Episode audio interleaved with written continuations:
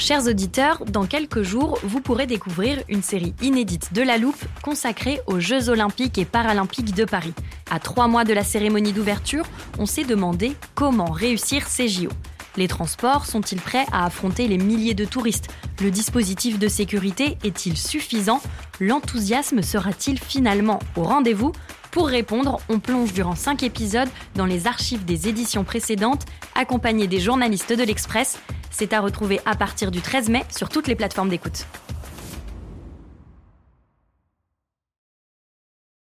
Life is full of what ifs. Some awesome, like what if AI could fold your laundry?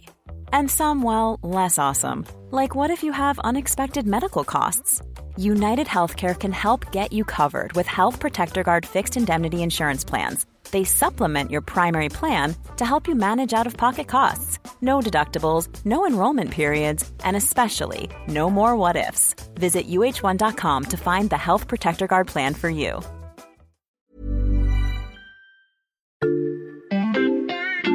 Bonjour, c'est Charlotte Baris. Il y a cinq ans, le mouvement des Gilets jaunes déferlait sur la France. À l'occasion de cet anniversaire, La Loupe vous propose une série de témoignages pour raconter comment la vie démocratique a été déstabilisée par cette mobilisation. À l'épreuve des Gilets jaunes, c'est une série réalisée par Jules Cro et produite avec Mathias Pengili et Léa Bertrand. Bonne écoute!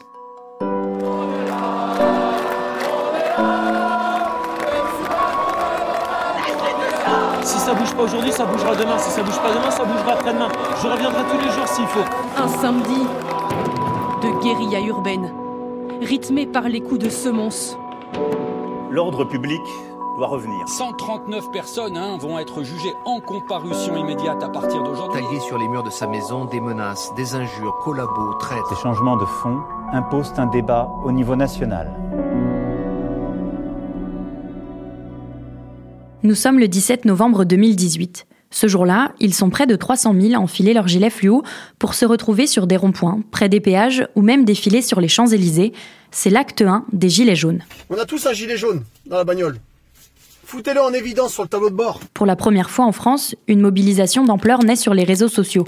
C'est là que se multiplient les appels à manifester, là aussi que chacun exprime ses revendications, du prix du carburant à la réduction de la vitesse à 80 km heure, en passant par le coût de la vie. J'ai deux petits mots à dire à Monsieur Macron et son gouvernement. Chaque jour, partout en France, ils sont nombreux à se retrouver pour des blocages avant le grand rassemblement du week-end. Et parfois, les cortèges deviennent violents. Les affrontements entre gilets jaunes et forces de l'ordre sont diffusés en boucle sur les chaînes d'information. Les interpellations et dégradations sont nombreuses et on compte même plus d'un millier de blessés après l'acte 4. Dès le mois de décembre, Emmanuel Macron annonce un certain nombre de mesures sociales afin de répondre à cette colère, mais elle ne redescend pas. Le mouvement s'installe dans le temps, les Gilets jaunes se donnent rendez-vous dans les grandes villes chaque samedi.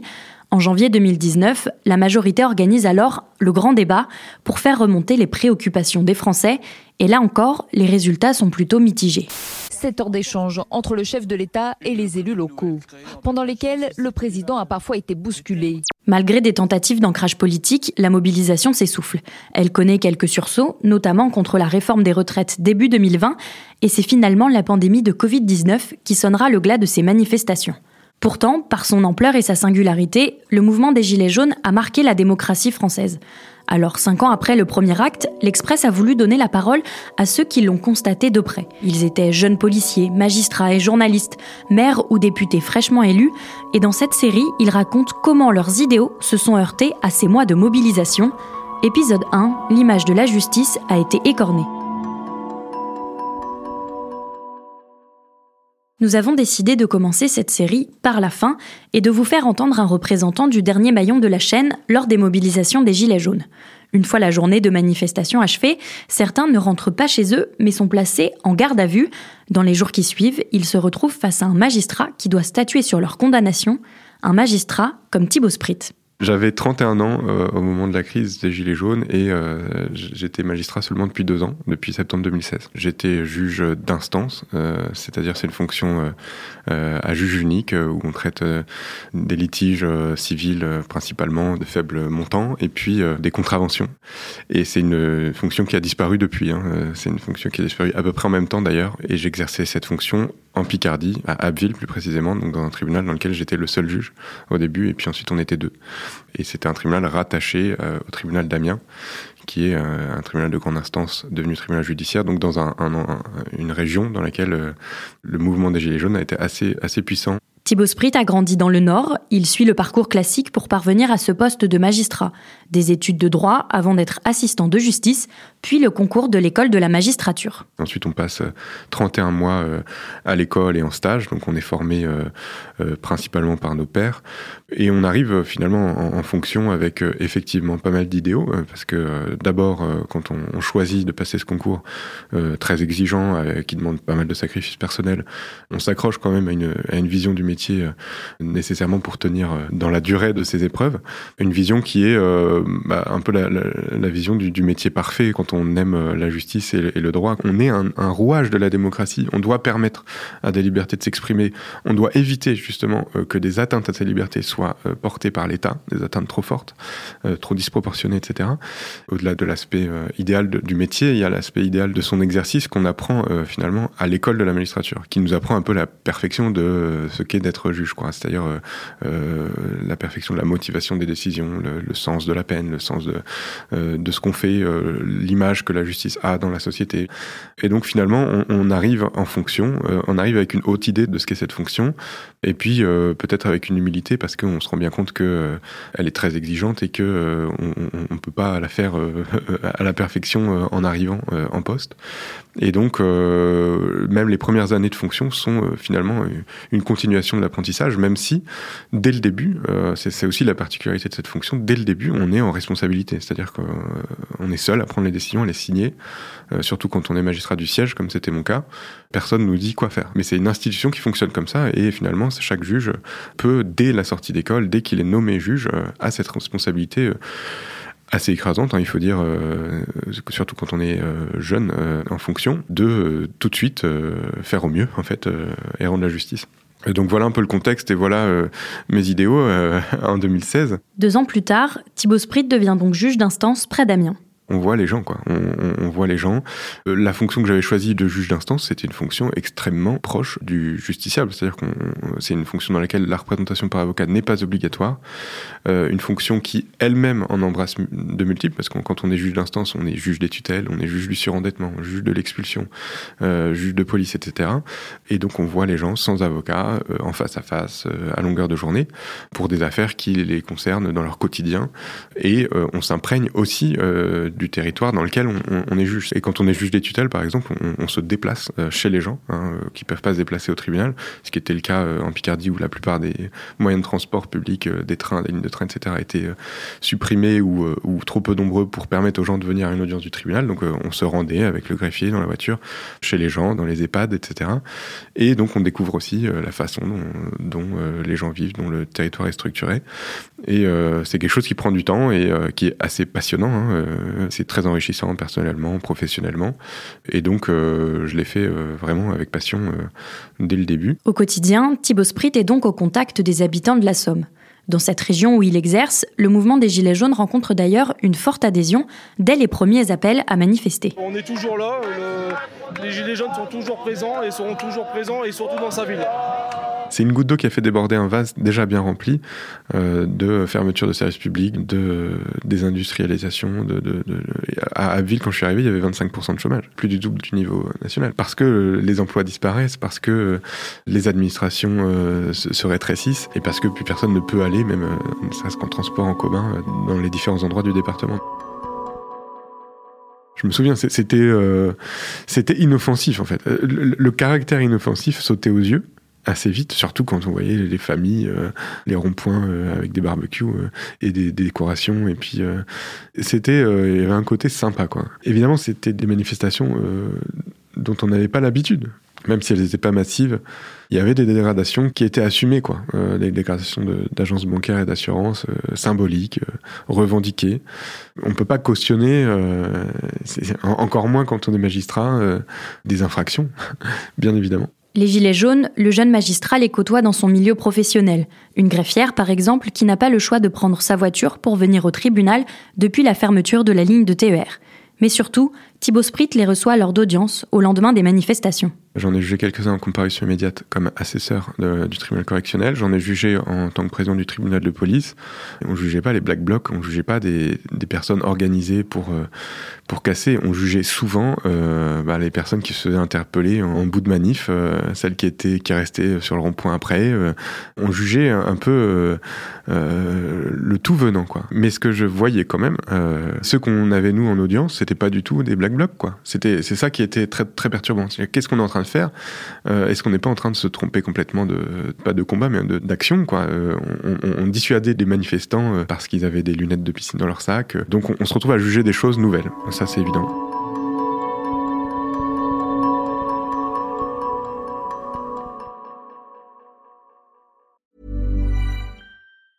A lot chatbot. But what won't change? Needing health insurance. United Healthcare Tri Term Medical Plans, underwritten by Golden Rule Insurance Company, offer flexible, budget friendly coverage that lasts nearly three years in some states. Learn more at uh1.com. L'autre pendant de ma prise de conscience, c'est euh, la répression de ce mouvement. La répression de ce mouvement, la façon dont la justice, finalement, a euh, joué un rôle central dans les, la stratégie visant à y mettre fin. Euh, il y a eu le grand débat, mais euh, il y a eu aussi un maintien de l'ordre judiciarisé, c'est-à-dire qu'on utilisait des techniques judiciaires, la garde à vue, les poursuites, etc., pour impressionner, pour réprimer, pour dissuader, pour décourager. il faut avoir à l'esprit quand même que on n'est pas maître, même quand on est juge du siège, choix procéduraux qui sont faits. C'est-à-dire qu'on on se retrouve assesseur, euh, voilà, en comparution immédiate, euh, comme un jeune magistrat peut l'être euh, toutes les semaines ou toutes les deux semaines. On se retrouve assesseur le mardi et tous les dossiers qui, passent, c'est les dossiers de la manifestation du samedi précédent qui ont, été en garde à vue. Et, on se retrouve à juger que ça. c'est pas nous qui décidons de juger ça. Hein. C'est des, des, choix d'orientation pénale qui eux-mêmes sont issus de choix des forces de l'ordre de, de mettre en garde à vue. C'est pas les parquets qui décident de mettre en garde à vue.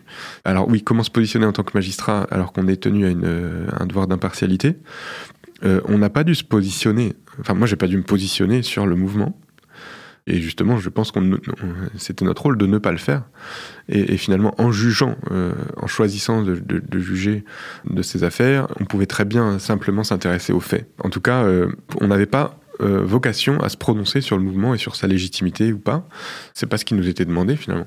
L'impartialité de la justice, Thibaut Sprit estime qu'elle n'a pas toujours été respectée durant les mobilisations des Gilets jaunes. Il se souvient d'une scène en janvier 2019, quelques semaines après le début du mouvement.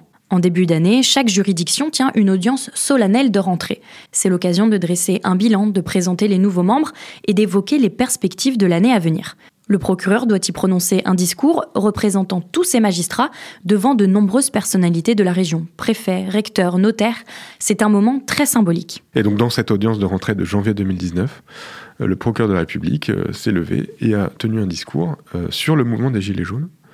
Un discours très clair en disant tous ceux qui participent à ces manifestations ou qui les soutiennent d'une manière ou d'une autre, euh, se rendent complices euh, d'événements comme euh, la mort du maire de Gdansk, qui est un maire de cette ville en Pologne qui avait été tué pour un motif revendiqué politique par la personne qui l'a tué.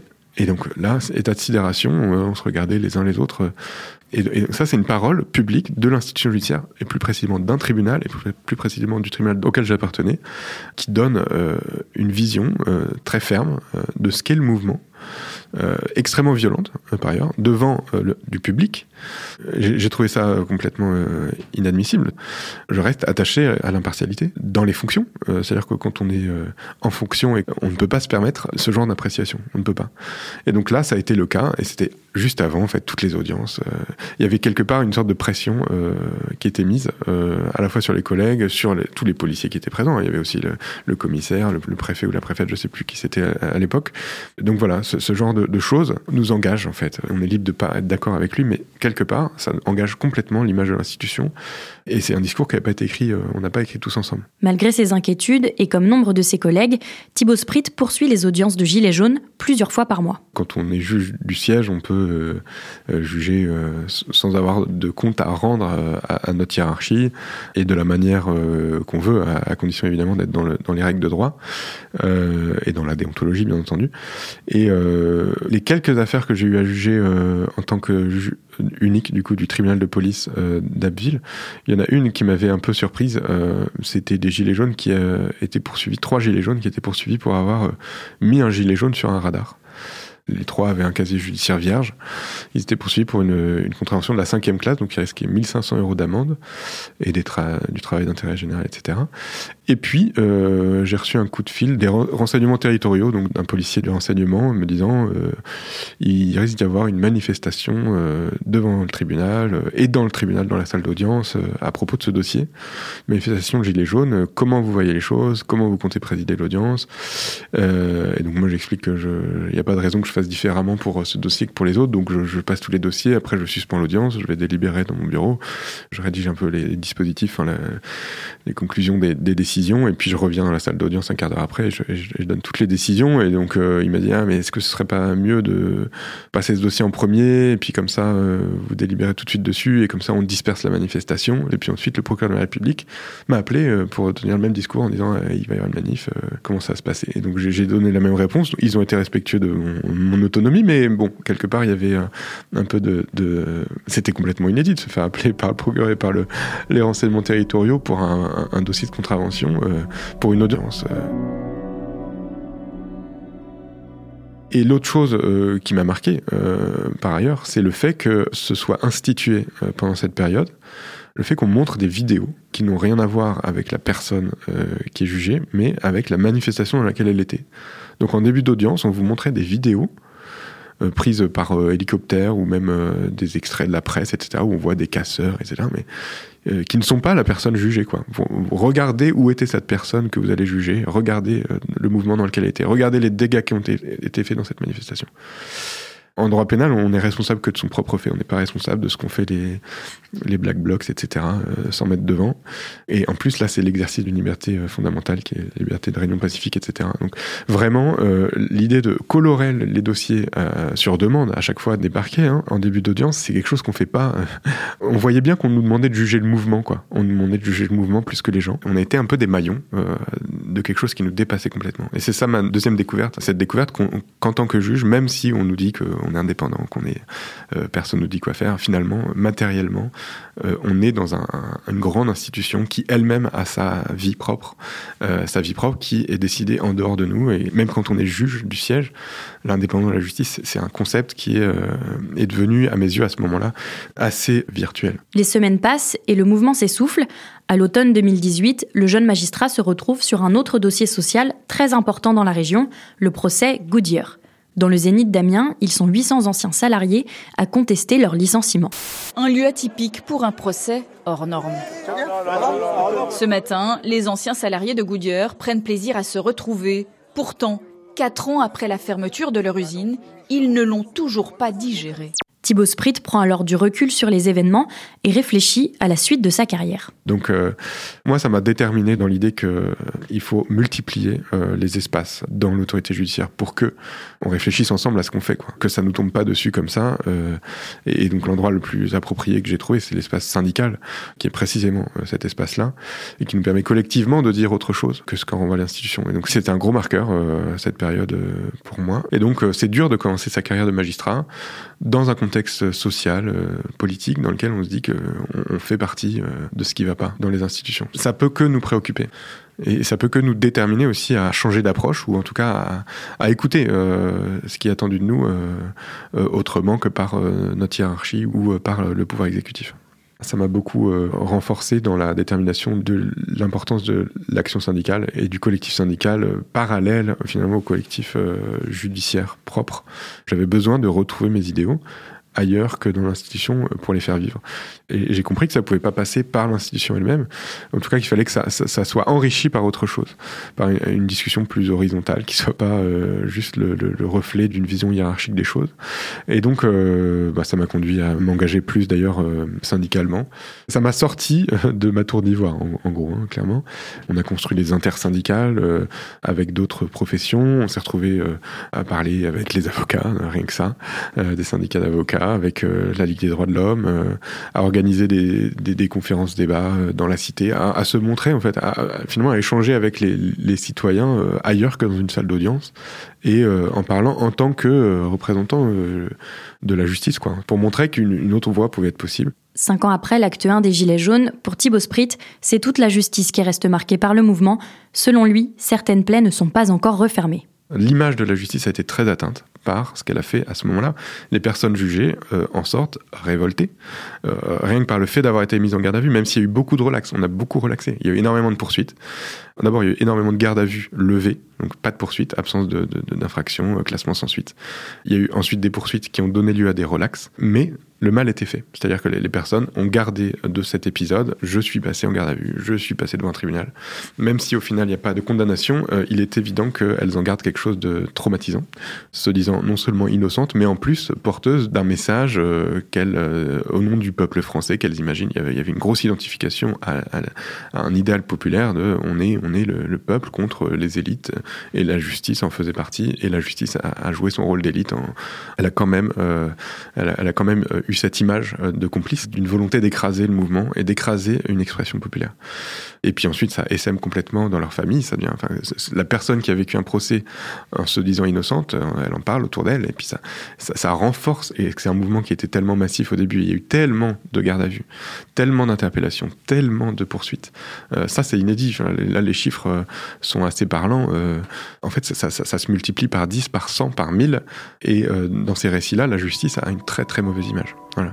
C'est difficile de faire vivre ces idéaux-là, mais, mais ils existent. Enfin, pour beaucoup, pour, pour la plupart d'entre nous, on choisit pas ce métier par hasard. donc, ces idéaux existent et l'idée, c'est de les faire vivre le plus longtemps possible.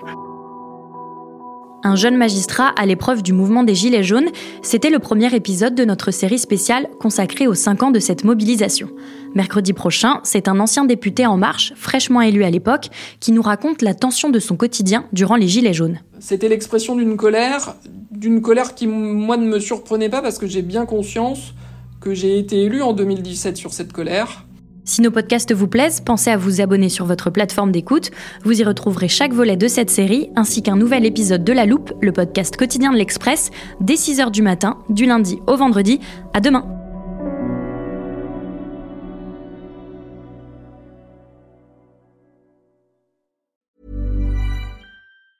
Planning for your next trip? Elevate your travel style with Quince. Quince has all the jet setting essentials you'll want for your next getaway, like European linen premium luggage options, buttery soft Italian leather bags, and so much more. And it's all priced at 50 to 80% less than similar brands. Plus, Quince only works with factories that use safe and ethical manufacturing practices. Pack your bags with high-quality essentials you'll be wearing for vacations to come with Quince. Go to quince.com slash trip for free shipping and 365-day returns.